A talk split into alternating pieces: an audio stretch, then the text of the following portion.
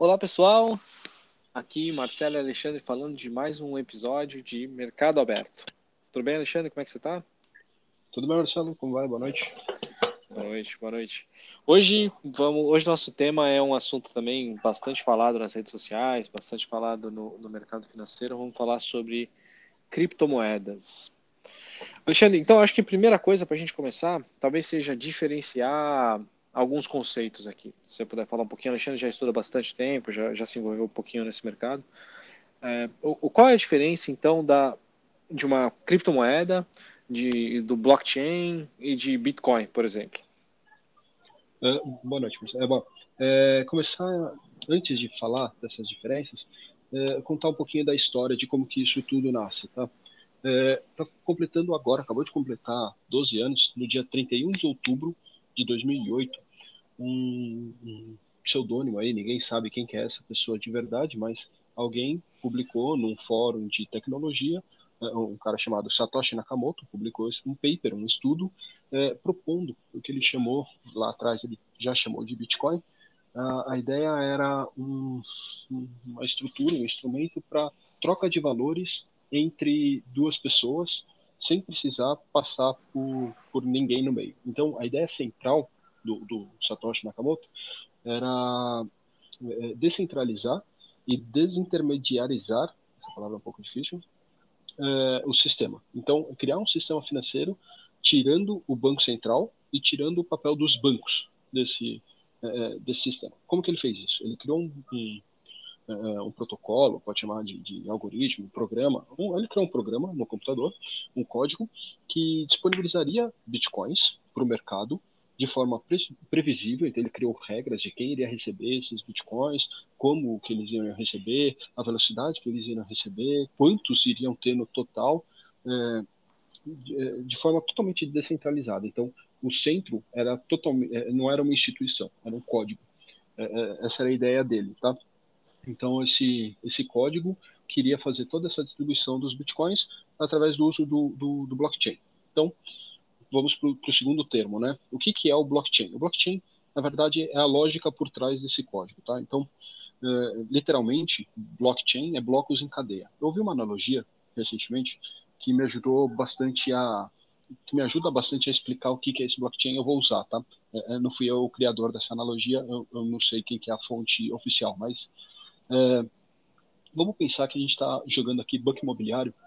É, eu, você e, sei lá, o, o, Pedro e o Marcos. Vamos, vamos inventei nomes aqui, tá? É, e a gente perdeu todas as notinhas de dinheiro do banco imobiliário, tá?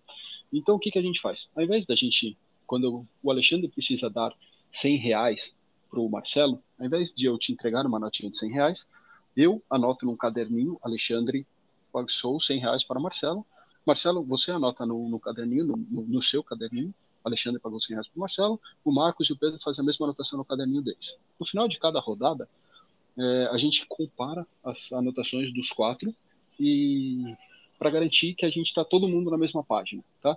Então, se eu tentar burlar o sistema e falar, ah, eu não vou colocar que o Alexandre pagou 100 reais para o Marcelo, no final da rodada a gente vai comparar e vai ter em três caderninhos vai estar tá falando lá que eu paguei 100 reais para Marcelo e em um caderninho não vai ter. Então, por consenso, a gente vai entender que, na verdade, sim, houve esse pagamento e que a minha, a minha anotação que está errada, tá? É, o, o, blockchain é exatamente isso. Então, cada bloco da cadeia seria o final da rodada do, do banco imobiliário que a gente fez. Todos os computadores que estão na rede do, do, do Bitcoin se comparam, isso é feito de forma automática, tá? Você não precisa anotar nada de verdade, não tem uma essa comparação toda já é toda feita pelo pelo código lá, pelo é, pelo, pelo algoritmo é, e por consenso todo mundo garante que aquela anotação está é, válida porque todo mundo tem a mesma anotação ou a maior parte das da, da, do, do, dos blocos tem essa anotação, tá? É, o que, que é o Bitcoin? O Bitcoin é a moeda em si, é como se fosse o papelzinho da, do banco imobiliário. Então, é o que, que a gente está trocando de um lado para o outro. Ao invés de a gente estar tá trocando reais, ao invés de a gente estar tá trocando dólares, ao invés de a gente estar tá trocando é, papéis de banco imobiliário, a gente está trocando Bitcoin. Então, É, existem vários outros, tá? Eu estou explicando aqui o modelo do Bitcoin, por quê? Porque o Bitcoin foi o primeiro, tá? O Bitcoin foi o primeiro, ele é o mais importante, é o maior da, da do, do, ecossistema, tal. É, criptomoeda ou criptoativo, que você também questionou, ele é, ele é um nome mais genérico, tá? Ele é usado por esse, é, qualquer uma dessas moedas, qualquer uma das, é, pode ser Ethereum, pode ser Dogecoin, pode ser qualquer coisa, tem, tem várias, é, são criptomoedas ou criptoativos diferentes. São sistemas que usam uh, essa criptografia. O, o, esse cripto, no começo, implica exatamente a criptografia. Dentro do sistema do Bitcoin, você não é o Marcelo, não é o Alexandre pagando para Marcelo. É a carteira WBB34H, sei lá, tem o código, pagando para outra carteira com outro código. Tá? Então, é, toda essa criptografia ela também ajuda a não ter falsificação e não ter a Até rastreabilidade o... da moeda, né? O anonimato também, né? Que é o anonimato, da, da, criptografia. Interessante. Isso aí. Legal, não, boa. Muito, muito boas definições. Para mim ficou mais claro. Gostei do exemplo do, do banco imobiliário. E você até comentou sobre outras moedas e, e assim, possivelmente outros objetivos. Você pode falar um pouquinho mais sobre isso? Perfeito. É, na verdade, o, o, Bitcoin foi o primeiro e logo na sequência já começou a, a aparecer uma série de outras moedas, é, várias com objetivos parecidos com o Bitcoin e várias com outros objetivos, tá? É, então, o objetivo do Bitcoin, de fato, quando, ele, quando a gente fala em ele quer substituir o dinheiro criar um sistema financeiro descentralizado, des, desintermediarizado, é, é, principalmente com foco em reserva de valor, tá? O Bitcoin ele tem ele é uma ele tem uma quantidade pré-definida. Hoje a gente tem alguma coisa perto de 17 milhões de bitcoins que estão no, no, no mercado e o protocolo vai lançar cada vez menos moedas até o final e no final que se eu não me engano é em 2000 e eu não sei qual é a data certinha, 2100 e qualquer coisa, é, a gente vai ter 21 milhões de bitcoins no, no mercado inteiro. Então, em teoria, é, isso vai gerar uma escassez. Se o mercado realmente é começar a usar Bitcoin, ter 21 milhões de, de bitcoins é muito pouco. Então, em algum momento, ter um Bitcoin vai ser, né, assumindo que o, o mercado realmente é, continue usando isso, adote realmente o Bitcoin como unidade de valor, é, ele vai, ele começa a se valorizar de forma natural. Ele é uma é chamado de uma, uma, moeda desinflacionária, né? Então, se você segurar reais na sua carteira, você perde dinheiro ao longo do tempo, né? A inflação come o valor do seu dinheiro. Com Bitcoin seria o contrário, tá? É, essa, pelo menos, é a proposta é, de quem usa essa moeda, tá? Mas, é, para transações no dia a dia, o Bitcoin, apesar dele, é, você falar, nossa, um Bitcoin está valendo Hoje ele está valendo alguma coisa perto de 13, 14 mil dólares. É um valor muito alto para você pensar em transações do seu dia a dia. Mas ele pode ser quebrado em 0.00000 vai embora esse número de zeros aí, um Bitcoin.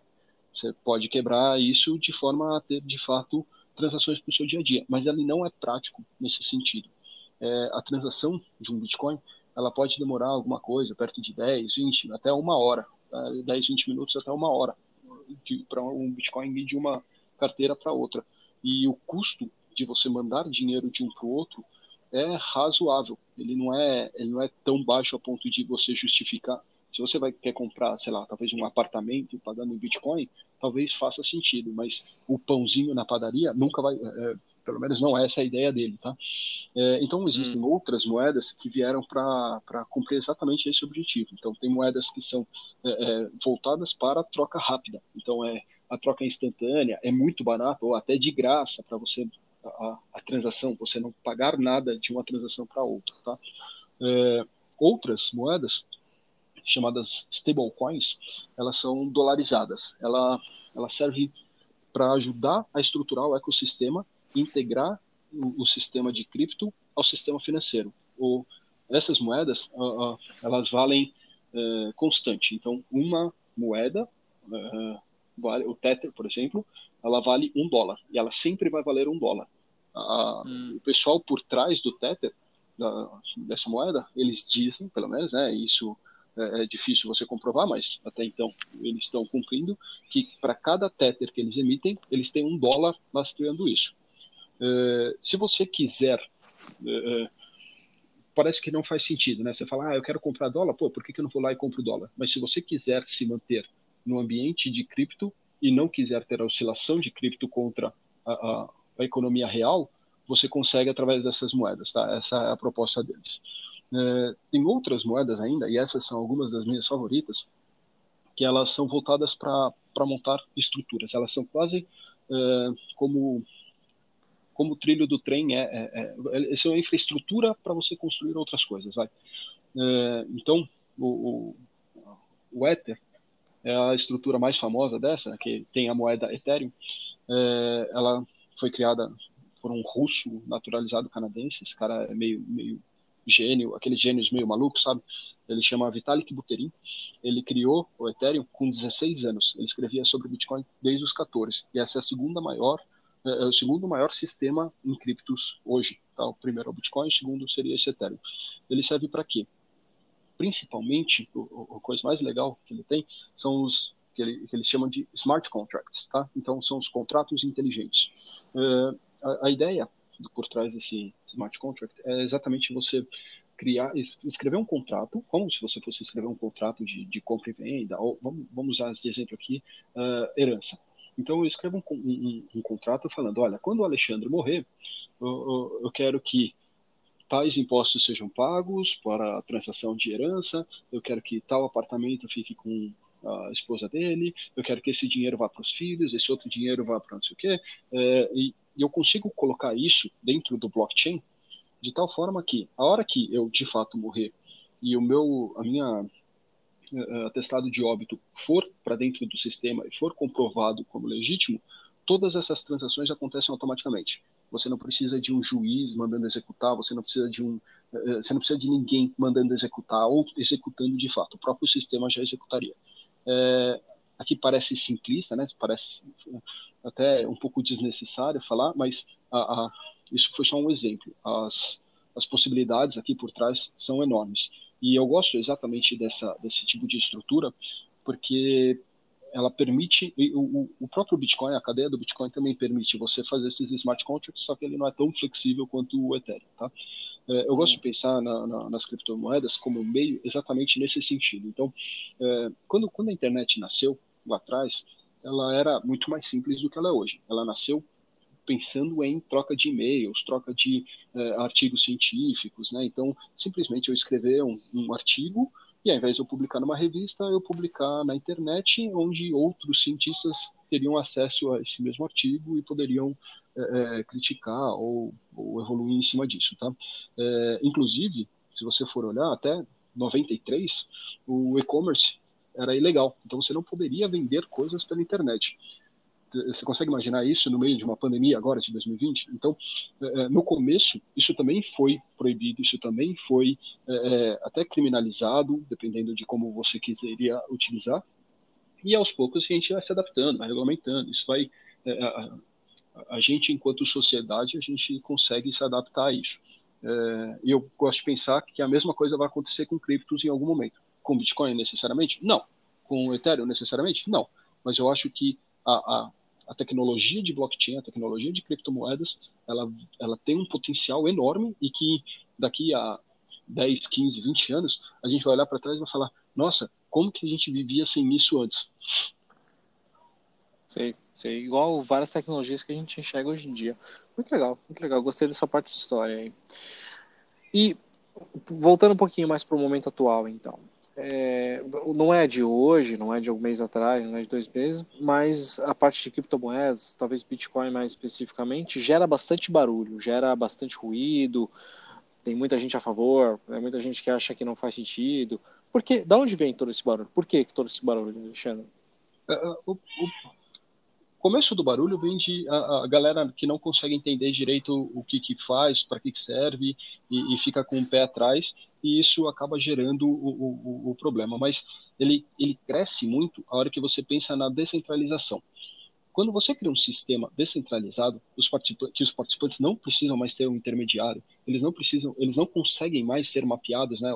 Os órgãos reguladores não conseguem mapear quem tem Bitcoin se você tiver um Bitcoin, infinitos Bitcoins ou zero Bitcoins, uh, infinitos Bitcoins, não, 21 milhões de Bitcoins, o, o, governo brasileiro não consegue dizer com certeza que você tem isso, ou por quanto você trocou, ou para quem você entregou.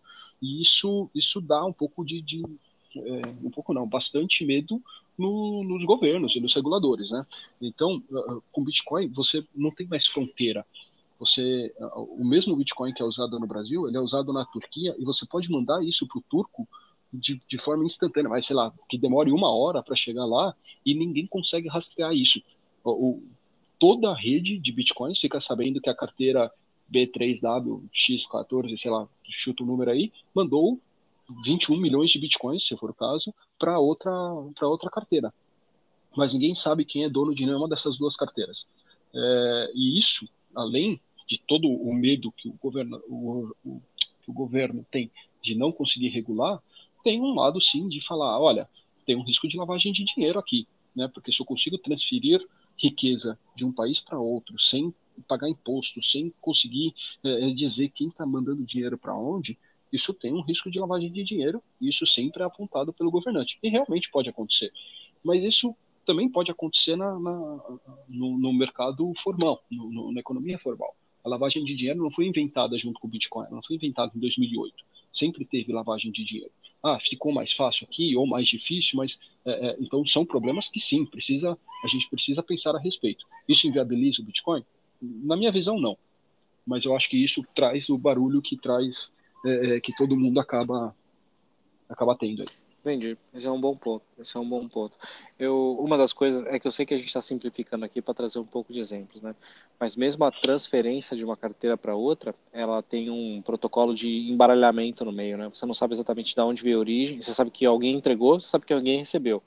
Mas ele junta alguns bolos e, e não necessariamente você consegue fazer de A para B. Então, até mesmo a transferência é uma coisa criptografada, né? Não, não só o, o quem é o dono de cada uma das carteiras, mas também o caminho que as moedas chegaram. É, é, é, bem, é um ponto bem interessante que, sim, tem algumas preocupações em relação ao controle e regulamentação, e não só lavagem de dinheiro, como financiamento a atividades ilícitas. Tem vários, tem vários pontos aqui que deveriam ser, que deverão ser no futuro encaminhados para a gente chegar em algum, em algum ponto.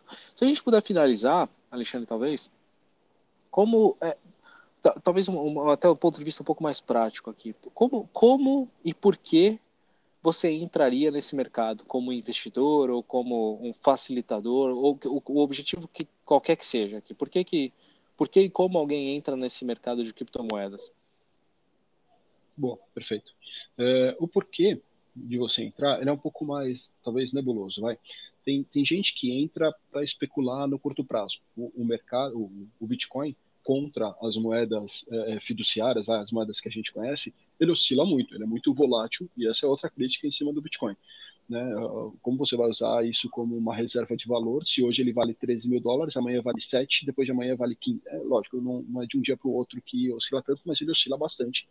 É, então, e tem gente que aproveita essas oscilações para tentar ganhar dinheiro, tentar comprar ele hoje a 13 mil dólares vender amanhã a 13.500 dólares, se você comprar uma quantidade relevante, você consegue ganhar bastante dinheiro em cima disso, operando no curto prazo.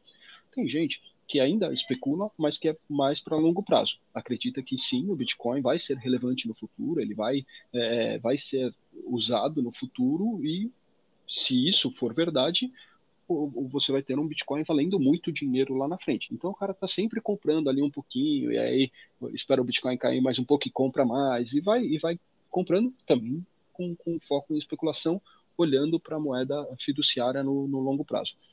O, o, motivo que eu particularmente mais gosto do Bitcoin em si é o uso dele como proteção. É, o Bitcoin hoje ele realmente vale em qualquer país do mundo não na padaria, não no, no, você não vai até o shopping e compra com Bitcoin, mas em qualquer lugar do mundo você vai encontrar uma comunidade disposta a comprar os seus bitcoins entregando as moedas deles, né, a moeda corrente daquele país.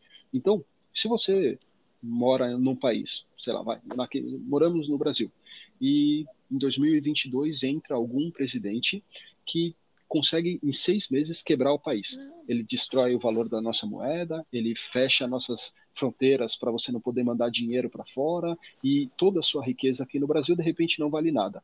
Se você tem bitcoins e você consegue escapar do Brasil por, de alguma forma e vai para qualquer lugar do mundo, você pode estar no, na, na, nos Estados Unidos, você pode estar em Portugal, você pode estar no, na, na Tailândia, você consegue trocar os seus bitcoins simplesmente sem precisar levar uma maleta cheia de dinheiro, você leva até lá e troca pela moeda local. É, de forma rápida, tranquila, e, e, seus bitcoins, eles, eles estão protegidos, eles estão na internet. Você só precisa ter a chave de acesso da sua carteira, tá? E outras moedas, por que, que outras pessoas compram, por que, que as pessoas compram outras moedas que não o Bitcoin? Depende da moeda. Então, tem moedas, depende do objetivo da moeda. Então, aquilo que eu falei, ah, tem gente que compra para usar smart contracts. Então, tudo bem. Então, você vai ter que ter aquela moeda para poder, é, você vincula aquele contrato naquela moeda. Se você usa nesse modelo, você vai comprar para isso. Mas, lógico que você também pode comprar para especular, etc. É, o como comprar, ele é mais fácil da gente discutir, tá? É, em teoria, o, o, próprio nome do o, nome do artigo lá do Satoshi Nakamoto, eu, eu não tenho o artigo aqui comigo, tá? Mas é alguma coisa de uma um, um mecanismo para você transferir uh, dinheiro entre pares. Ele, ele, entre pares ele chama de peer-to-peer, -peer, tá? E, e, é isso que você precisa. Você precisa encontrar alguém que tenha bitcoins e que queira vender bitcoins para você pelo seu dinheiro. Então, você, se você tiver reais, você precisa encontrar alguém que aceite reais pelo Bitcoin e você compra diretamente, sem intermediário, e é essa toda a ideia do Satoshi Nakamoto. Mas o ser humano é empreendedor, né? Então já existem milhares de corretoras especializadas em ajudar você, o comprador, a encontrar um vendedor e, e aí ele acaba tirando uma parte para ele, né? Criou-se um intermediário numa estrutura que, em teoria, não, não precisaria ter. Mas é o intermediário é... da negociação, né? Não da, não da moeda central Isso. como um todo. É muito mais para você comprar Isso. e vender, é um cara facilitador de compradores e vendedores do que uma, uma, uma entidade central de controle Isso, da moeda. Ele é, o inter... é o intermediário, ele não é o regulador, ele não é o centralizador de nada. É, e uma vez que você comprou é, essas criptomoedas, você precisa ter algum lugar para guardá-las, certo? Se você comprou através de uma corretora, a própria corretora ela vai te oferecer uma wallet, que é carteira em inglês, tá? Ela vai te oferecer uma wallet enquanto você mantiver as suas moedas lá. Em 2017, 2018, muitas corretoras acabaram sendo hackeadas e aí o, todo, todo mundo que tinha moedas nessas corretoras perdeu tudo. E perdeu tudo, e perdeu mesmo, porque não é regulado o suficiente para você ir até algum órgão e falar: olha, tal pessoa tinha minhas moedas, eu quero meu dinheiro de volta. E acabou perdendo e não tem muito o que fazer. Os donos dessas corretoras somem por um tempo, porque provavelmente, eu não estou nem falando em fraude, tá?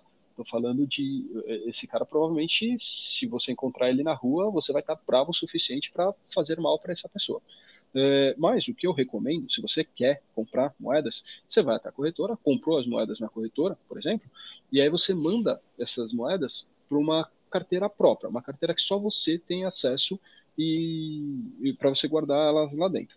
O, quando você está dentro da corretora, no mínimo mais uma pessoa tem acesso àquela conta, que é a própria corretora. É, se você a corretora em si, ela vai ter a chave de centenas de carteiras para até mais, milhares de carteiras com criptomoedas dentro. Se você é um hacker, quem você quer hackear? É exatamente esse cara. Que se, basta você achar uma brecha na, na segurança dele, você tem acesso a todas as carteiras de todo mundo. E totalmente não rastreável, né? Como a gente já falou, o hacker entra, manda todas essas moedas para a carteira dele e acabou. Ninguém nunca mais pega ele. Né? Então você manda, o ideal é você mandar essas carteiras, manter essas, carteiras, esse, essas moedas fora da corretora. Pelo menos essa é a minha opinião, tá? É, então existem algumas carteiras digitais que servem exatamente para isso. Existem algumas que são físicas, então é, é, é um pendrive, é literalmente um pendrive especialmente feito para isso, tá? Então é, você só consegue acessar as suas carteiras se esse pendrive estiver conectado num, num, computador e você ainda tiver as chaves de acesso. Então, se alguém roubar esse pendrive, também não resolve. Ele precisa do pendrive mais as chaves de acesso. E você também pode fazer isso através de, de uma carteira digital. E aí basta ter as chaves de acesso, mas em qualquer lugar do mundo, se você tiver essas chaves, você consegue acessar. É, é um pouco mais frágil, mas é um pouco mais prático, vai. É, do ponto de vista se você precisar fugir do país e você perdeu o pendrive, acabou. Você não, não, não tem mais esses. Na, naquele exemplo que eu dei, né? É, e você consegue usar a, uma carteira digital mesmo. Eu, eu, é, eu, como exemplo de carteira digital aqui, tem, a, tem uma chamada JAX, que é J-A-X-X, é, que eu acho que é uma das mais famosas ali, tá? Tem muita coisa que acabou ficando de fora, é, eu acho que a gente, a ideia aqui, aqui era mais falar um pouco do, de como funciona, da onde surgiu, para que, que serve. É, acho que a gente conseguiu abordar. Tem alguma coisa que você queira falar mais, Marcelo? Cara, eu, eu, acho que esse é um assunto muito interessante. De novo, acho que como objetivo de qualquer episódio nosso é dar uma, uma visão, colocar um pouquinho nossas opiniões, é claro, mas eu acho que foi bem completo. Cada, cada comentário que você ia fazendo, eu vi que estava muito bem preparado eu tinha algumas perguntas para fazer, mas eu tentei focar nas maiores. Para hoje eu achei que ficou muito bom. Eu agradeço, Alexandre, pela, pela explicação, pela, pelas respostas. Acho que foram super completas, mas eu não tenho mais nada para perguntar para hoje, não. Boa. Acho que a gente pode voltar nesse tema algum outro dia com alguém que conheça melhor esse mercado até do que eu. É, com certeza. De repente é... a gente é, traz um convidado. Boa ideia. Boa. É, tenho só. O... Ficou com alguma dúvida? Quer sugerir algum tema? Entra lá no Instagram, no arroba pc.mercadoaberto. É, a gente adora receber os comentários de todo mundo por lá. E eu acho que é isso aí, Marcelo. Tá bom. Muito obrigado, Alexandre. Boa noite, pessoal. Obrigado, boa noite.